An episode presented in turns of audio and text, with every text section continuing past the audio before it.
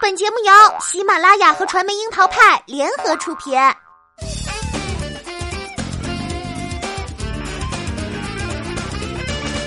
樱桃砍八卦，八卦也要正能量。Hello，大家好，我是小樱桃钓儿。又是一年白玉兰盛放，堪称白热化的竞争里，倪大红、蒋雯丽最后摘得第二十五届白玉兰奖最佳男女主角，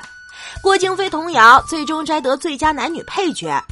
而台下没有得奖也坚持出席的王凯、姚晨、朱一龙等演员，也是让人由衷比心。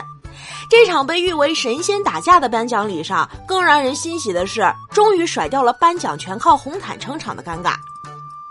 早在第二十五届白玉兰奖入围曝光之后，就有人调侃是神仙打架。女主角的提名有蒋雯丽、刘备、万茜、姚晨、赵丽颖；男主角的提名则是陈坤、何冰、倪大红、王凯、祖峰。不止男女主角，连配角都是个个能打，都挺好的。高薪、郭京飞双双提名，《爱情的边疆》的李乃文，《远大前程》的刘奕君，《知否知否》的小公爷朱一龙。女配角的名单亦是激烈，都挺好的。李念知否知否的刘琳，正阳门下的小女人的田海蓉，那座城这家人的萨日娜，大江大河的童瑶。实话说，男女配角的角逐都可以比得上许多颁奖礼的主角竞争了。名单公布之后，关于赵丽颖是否有能力和姚晨、蒋雯丽对打，以及倪大红依托苏大强翻红，能否对打自己经纪公司老板陈坤，都是焦点。入围的作品当中，呼声最高的则是《大江大河》《知否知否》《应是绿肥红瘦》都挺好三部剧。由于都是正午阳光出品，看起来喧嚣，也有了一种公司年会的 feel。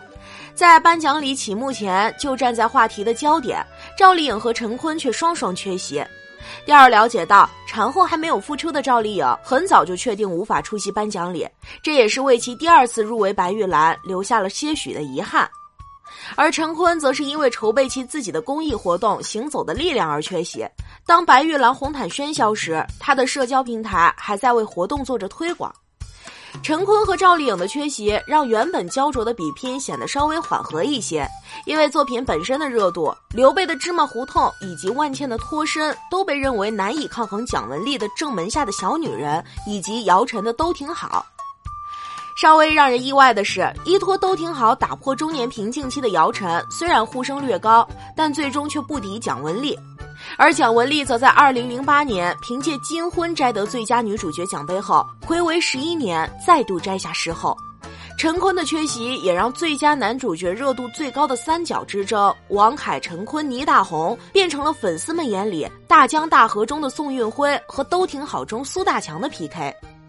两部高分剧的主角对决，依托苏大强在五十九岁迎来事业春天的倪大红，也在做了小半生绿叶后捧回第一座最佳男主角的奖杯，而他胜过人气飙高的凯凯王，虽说看似意外，但从作品热度等方面也算是情理之中了。虽然苏大强没有和他的菜根花小宝贝儿一起拿奖，但是倪大红和蒋雯丽也在正门下的小女人里扮演夫妻。如今同台拿奖，算不算是缘分呢？年龄总和快一百一十岁的这组新科视帝视后，也算是逆转了很多人的思维线了。得到狂野爸比的好运，郭京飞也是凭着无数观众讨厌的苏明成，不仅成功胜过大哥苏明哲，还越过人气爆棚的小公爷朱一龙，成功摘下最佳男配角奖。而郭京飞也延续着自己的调皮路线，卡粉男孩拿到奖时自嘲没有及黄渤美貌与鹿晗甜美，让全场都忍不住捧腹。女配角方面，曾经摘过视后的萨日娜，以及都挺好的李念，知否知否中长在笑点上的大娘子刘琳，都虎视眈眈。而从中戏毕业十三年后，童谣依托《大江大河》中的宋运平成功突围，这也让她在同班同学白百合、唐嫣大放光彩后，终于成功上位。第二十五届白玉兰奖最大的赢家当属《大江大河》，共摘最佳电视剧、最佳导演、最佳编剧、最佳女配角、最佳美术五个奖项。呼声颇高的《知否知否》最终颗粒无收，不免让人唏嘘。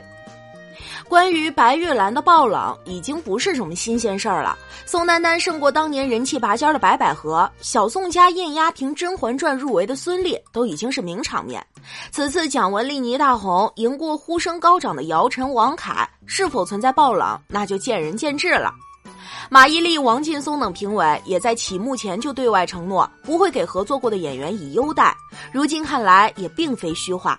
比起当下的不少专业奖项频频向流量低头，用奖杯换出席撑场，白玉兰的坚持相当珍贵了。